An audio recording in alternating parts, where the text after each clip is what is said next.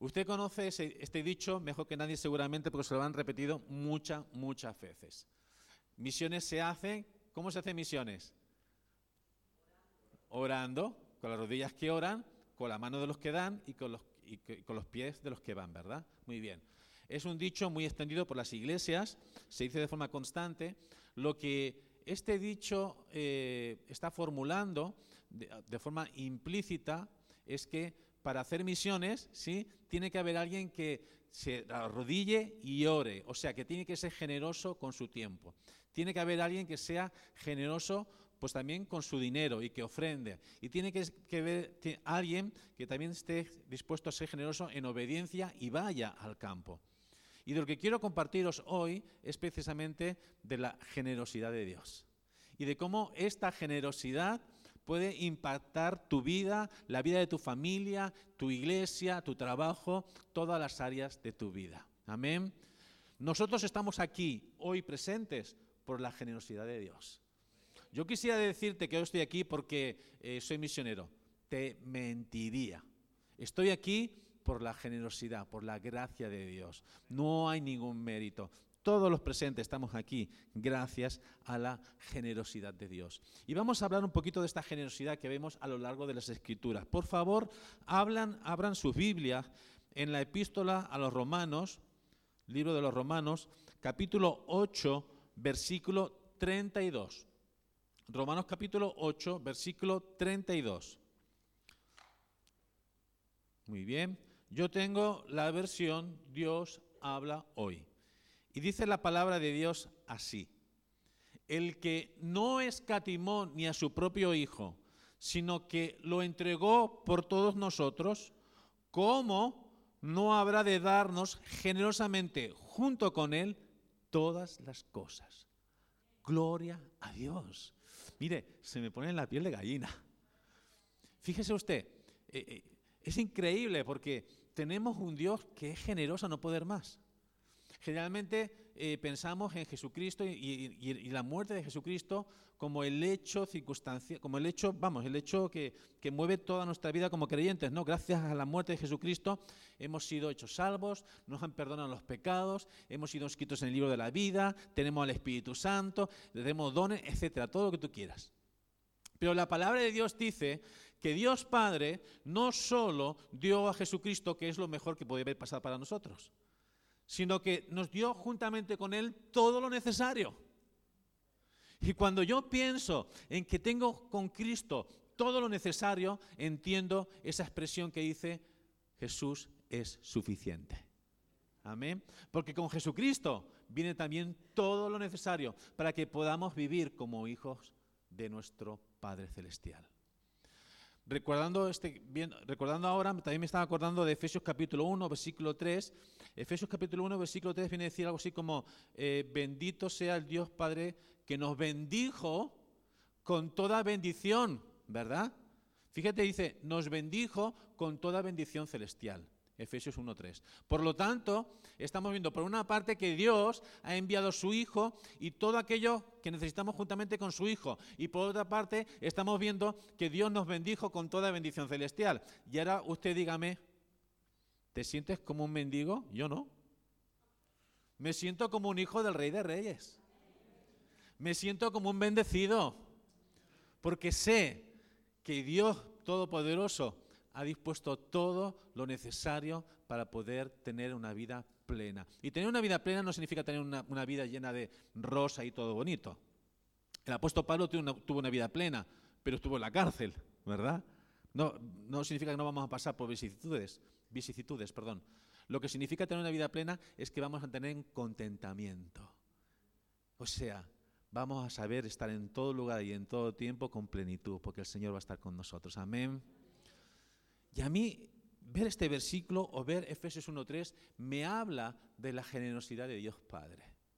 Un Padre que quiso, como cualquier padre en esta tierra, que sus hijos tengan todo lo necesario, pero Él mucho más. Cuando vemos la palabra generosidad, yo quiero hoy explicarte algo. Cuando estoy hablando de generosidad, para nada estoy hablando de dinero. Cualquiera puede dar dinero, y esto no significa que sea generoso. Te lo dice en catalán. Muchas veces doy dinero por obligación, tengo que ser honesto. Uno que es generoso es alguien que sin duda tiene el corazón, un corazón cristocéntrico, que tiene el carácter de Cristo, que está dispuesto a dar su vida por el Evangelio, que está dispuesto a dar eso que llamamos nuestro tiempo, que es una mentira podrida, porque tú no tienes tu tiempo. El tiempo es el tiempo que Dios te ha dado, tú solo lo administras. Pero necesitamos empezar a entender que cuando tenemos ese espíritu sacrificial, cuando tomamos nuestra cruz, cuando decidimos eh, darnos a nosotros mismos, en nuestras familias, en nuestro trabajo, en nuestra iglesia, ahí estamos practicando la generosidad. De esa generosidad me refiero hoy. Esa generosidad que ha hecho posible esta iglesia, por ejemplo. Esa generosidad que ha hecho posible las misiones. Esa generosidad que hace posible que podamos vivir en plenitud. La generosidad de Dios es bárbara. Eh, cuando lo vemos en el término hebreo, la palabra generosidad que se acerca más es la palabra chanán. Y esta palabra dice que es literalmente, miren lo que dice, inclinarse en bondad hacia alguien. O sea que cuando usted practica la generosidad de Dios, esa generosidad que Dios le ha dado, usted está haciendo el bien. Qué bueno. ¿Cuántos aquí quieren hacer el bien? Bueno, tenemos una herramienta, la generosidad sin duda alguna. Y es que para transmitir el Evangelio, para caminar una milla más, para ayudar a los huérfanos, para, eh, ser eh, mejores en nuestro trabajo, para bendecir la iglesia, para bendecir esta, ciudad de Rota, no sé si ciudad o pueblo, ¿no? Villa de Rota, ¿ok? Necesitamos vivir de forma generosa. Si no, va a ser muy complicado hacerlo. Segunda de Corintios, capítulo 9, versículo 10. Habla su Biblia, abran su Biblia, por favor, ahí conmigo. Segunda de Corintios, capítulo 9, versículo 10. Como le dije antes, yo tengo la versión Dios habla hoy. Segunda de Corintios, capítulo 9, versículo 10. Dice la palabra lo siguiente. Mire, preste mucha atención. Dice, Dios, que da la semilla que se siembra y el alimento que se come, les dará a ustedes todo lo necesario para su siembra y la hará crecer. Diga conmigo amén, porque es una promesa. Sí, está diciendo que el Señor nos va a proveer de todo. Amén. Que es el dueño de todo y nos va a proveer de todo. Amén. Pero me gusta mucho la segunda parte de este versículo. En, su versión, si es la versión Reina Valera, dice, y hará que la justicia de ustedes, habla de la justicia. En mi versión, Dios habla hoy, habla de la generosidad, que son en este caso es un sinónimo. Dice, y hará que la generosidad de ustedes produzca una gran cosecha. Fíjate, hemos visto que Dios, ¿a quién dio? A Jesucristo. Y con Jesucristo, ¿qué? Todo lo que necesitamos. ¿Qué nos hizo? Nos bendijo. ¿Con qué bendición? Con todas las bendiciones. ¿Qué más? Dice que Él te va a dar la semilla, que Él es el que te, va, el que te proporciona tu alimento, que Él es el dueño de todo. Vaya, bien. Pues ese Dios quiere tener una gran cosecha, quiere producir una gran cosecha. ¿Y qué necesita para esa gran cosecha? Que tú practiques la generosidad que Dios te ha enseñado. Por eso dice esta parte del versículo, y hará que la generosidad de ustedes produzca una gran cosecha. Y cuando yo pienso en una gran cosecha, yo pienso en niños que están siendo librados del abuso sexual, pienso en familias restauradas, pienso en niños que pueden crecer como Jesucristo. Estamos hablando de la extensión del reino, estamos hablando de predicar el Evangelio, no una cosecha para engordarse sino una cosecha para que muchos conozcan el amor y la misericordia de Cristo. Amén. Dios quiere usarte para esa cosecha. Tienes que hacer el bien. ¿Y qué es hacer el bien? Ser generoso. Me gusta muchísimo este versículo por eso, porque habla, que habla de un Dios que nos quiere dar todo, pero quiere usarnos para hacer su obra. De hecho, cuando hablamos de generosidad, porque para mí es muy importante que usted entienda que hablamos de una generosidad que tiene que ver con, tener el carácter de Cristo, cuando hablamos de generosidad, en el diccionario bíblico y en el diccionario de la Real Academia Española dice que el carácter generoso es aquel que es aquel, es aquel que tiene una persona que se comporta con nobleza, es aquel que eh, tiene la persona que tiene buenas intenciones con el prójimo, que es dadivoso, que es magnánimo, pero sabe que me gusta la última definición sobre todo del diccionario de la Real Academia Española, porque dice así, dice que eh, alguien generoso es alguien que tiene nobleza heredada. Toma candela. Ah, tiene sentido, ¿verdad? Nobleza heredada. Todos aquí tenemos nobleza heredada. ¿Quién es el rey de reyes y señor de señores? Amén. Pues si el rey de reyes y señores es quien es, nosotros también tenemos nobleza heredada de él, evidentemente, ¿verdad?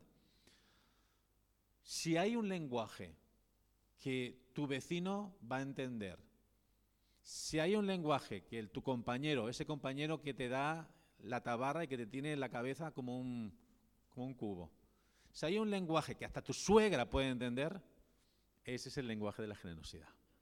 ¿Sí? A lo mejor no sabes chino o no sabes alemán y estás en China o estás en Alemania, pero si haces algo generoso, seguro vas a llegar al corazón de mucha gente. La generosidad es uno de los lenguajes del cielo.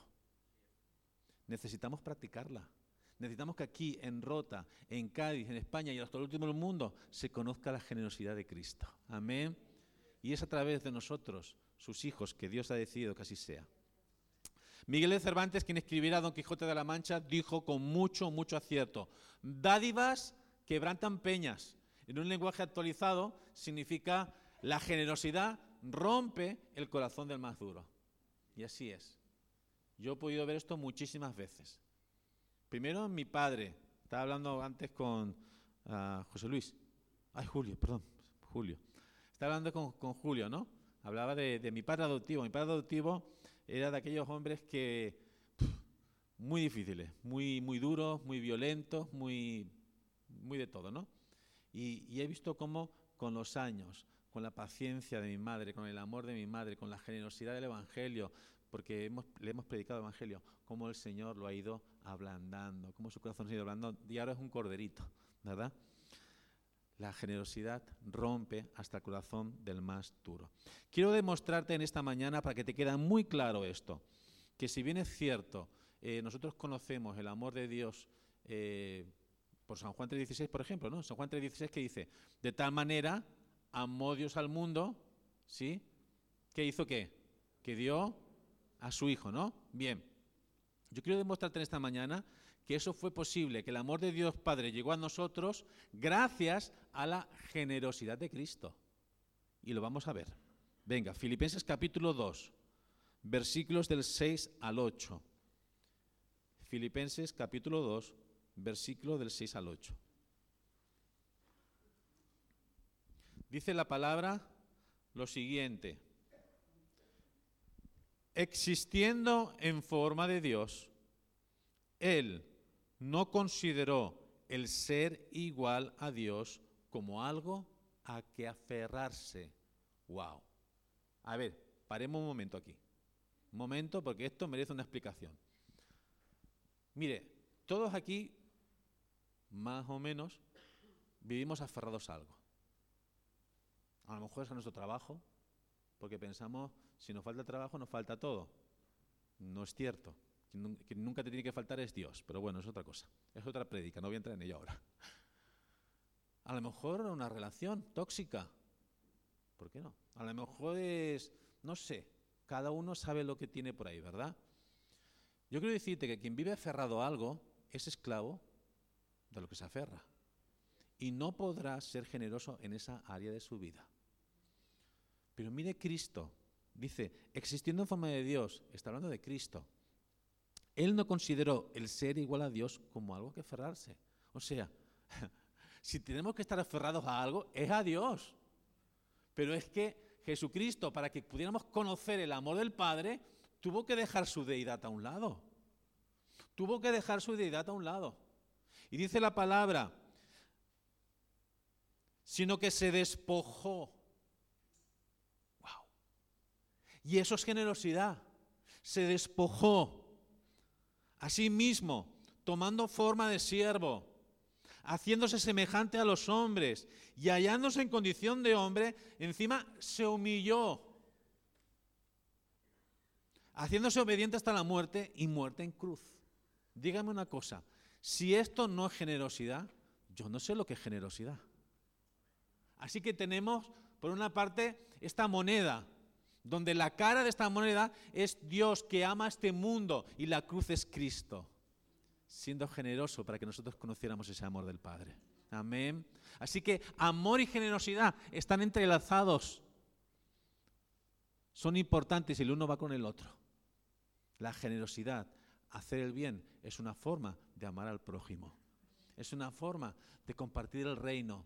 Es una forma de que podamos tener una gran cosecha. ¿Cuántas veces predicamos en las calles, verdad? Y decimos, arrepiéntete que el Señor te va, te va a condenar si no te arrepientes de tus pecados. Eso a cualquier incircunciso que esté en la calle le suena chino. Pero qué bueno es cuando decimos, ¿sabes qué? A pesar de lo que te ha pasado, hay alguien que te ama. Hay alguien que te ha perdonado. Cuando predicamos este mensaje con generosidad, ¿verdad? Y no como si fuéramos jueces. ¿A quién Dios llamó como juez aquí? A nadie. El tipo de los jueces ya pasó. Está en el Antiguo Testamento. Aquí estamos todos para congraciar. Congraciar el reino de los cielos con los hombres. Amén. La generosidad está a lo largo de las escrituras y podría predicar horas y horas sobre la generosidad porque es algo que ha impactado mi vida, es algo que me tiene enamorado de parte de Dios. Pero hay un versículo que quiero también resaltar, está en 1 Corintios capítulo 10, versículo 24. El apóstol Pablo, como siempre, confrontándonos, el apóstol Pablo dijo algo inspirado por el Espíritu Santo que, que a mí el día de hoy me sigue confrontando. Y en 1 Corintios 10, 24 dice que nadie busque sus propios intereses sino los del prójimo.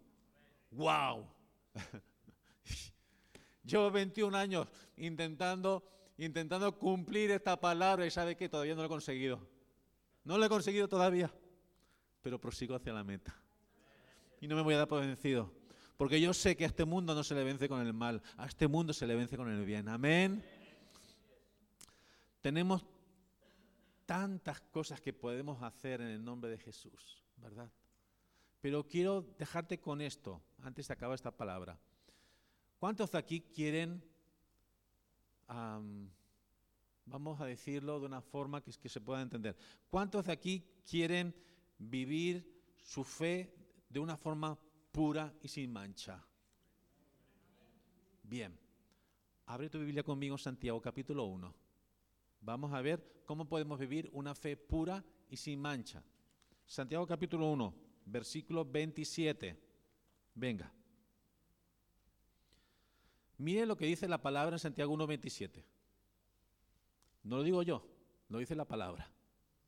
La religión pura y sin mancha. ¿Qué religión? La religión pura y sin mancha, o pura y sin mácula, como quieras decirlo. Delante de Dios el Padre es esta. Ayudar a los huérfanos y a las viudas en sus aflicciones y no mancharse con la maldad de este mundo. Lo que este versículo está diciendo realmente cuando lo vemos en contexto, yo lo he sacado el versículo de su contexto, cuando, cuando vemos su contexto, lo que dice es que solo a través de la obediencia vamos a tener una religión pura y sin mancha. Porque, ¿qué es lo que la palabra ordena? La palabra ordena predicar el Evangelio, la palabra ordena ayudar a los necesitados, la palabra ordena amar al prójimo, ¿verdad? O sea, cuando nosotros obedecemos las escrituras y no nos manchamos con la maldad de este mundo, estamos practicando una fe pura y sin mancha. Lo que no dice este versículo de forma explícita, pero sí de forma implícita, es que para ir una milla más, o para ayudar a los huérfanos, o para ayudar a las viudas, o para predicar el Evangelio, necesitamos ser generosos. O sea, necesitamos tener nobleza heredada. Amén. Fíjese, Fíjese que para practicar la religión pura sin mancha tienes que ser generoso sí o sí, ¿verdad? Es que Dios hace las cosas bien. Él sabe cómo las hace. El mensaje que tenemos en este mundo, ¿cuál es? El mensaje que tenemos en este mundo es, mira, si eres más delgado y más musculoso, pues serás más guapo. O si tienes tal cosa, vas a ser más feliz mira por ti, cuídate a ti. Es el mensaje que tenemos en este mundo. El mensaje del Evangelio, ¿sabes cuál es? El mensaje del Evangelio es, yo te voy a dar cuando tú sepas compartir todo lo que tienes con otros. Muy diferente, muy diferente. Y ahí está la generosidad, ¿verdad?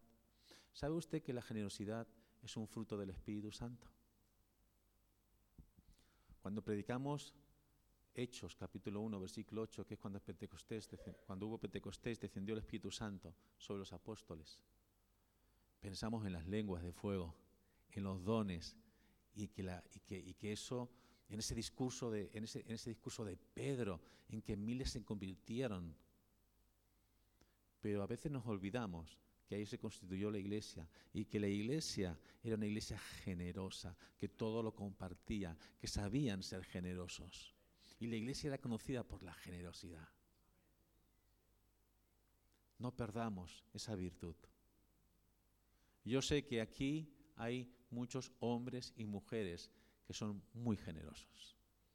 Pero al igual que me ha pasado a mí, seguramente habéis sido heridos.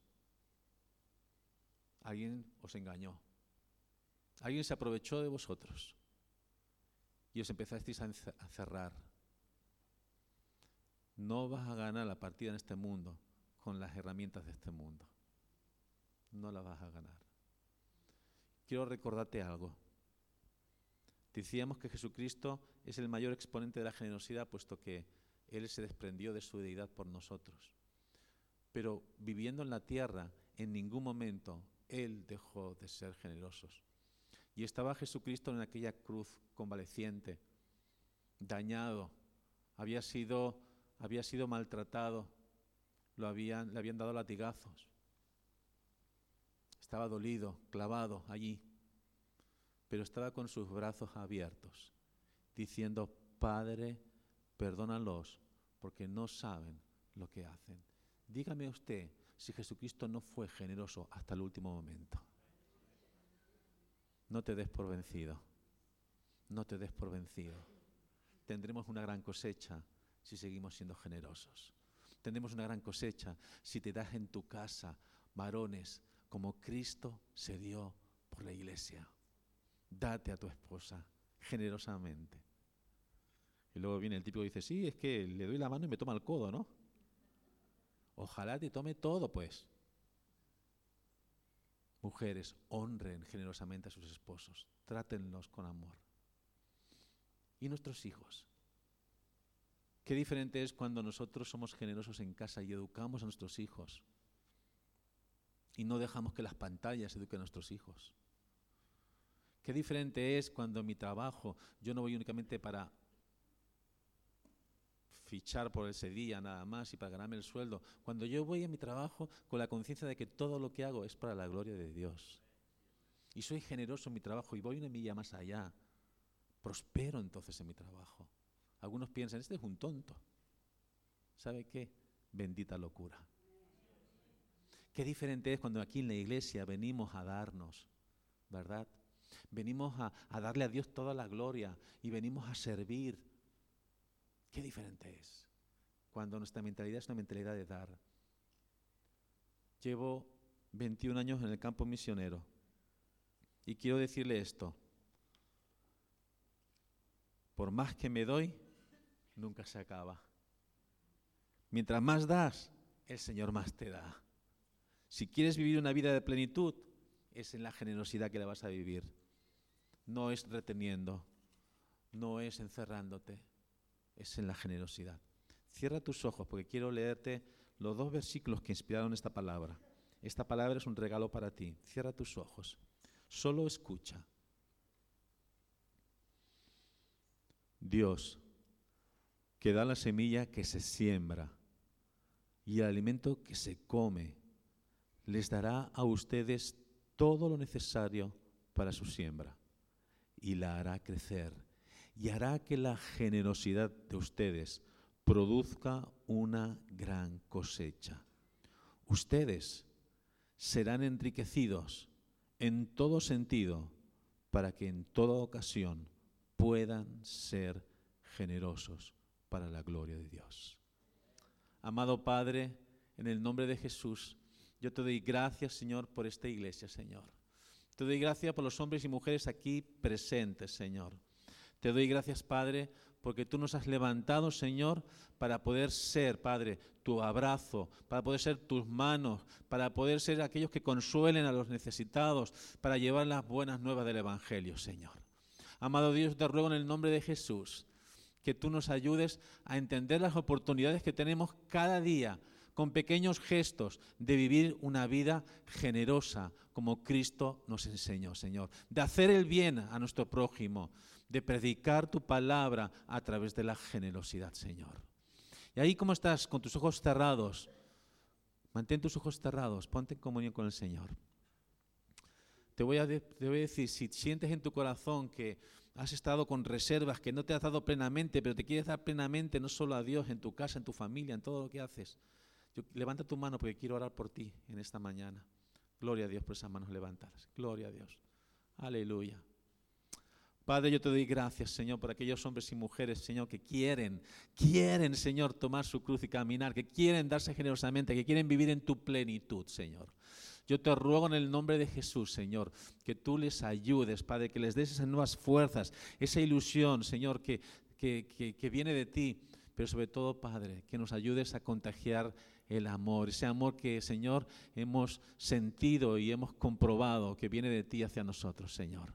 Gracias, Padre, por esta iglesia, Señor. Una iglesia servicial, una iglesia de bendición, Señor. Gracias por lo que tú estás haciendo, Señor. No permitas, Señor, que la maldad de este mundo nos manche. Señor, la maldad de este mundo tiene que ver con maldar, o sea, con no dar. Padre, que nos demos, que nos demos en todo lugar, con todo nuestro corazón, en el nombre santo de tu Hijo Jesucristo. Amén. Amén, gloria a Dios. Uf, qué bien se siente uno, ¿verdad? Cuando ora y dice, Señor, toma mi vida ya lo que tú quieras, ¿verdad? Muchísimas gracias, como decía al principio, por invitarme, por poder estar aquí con todos vosotros.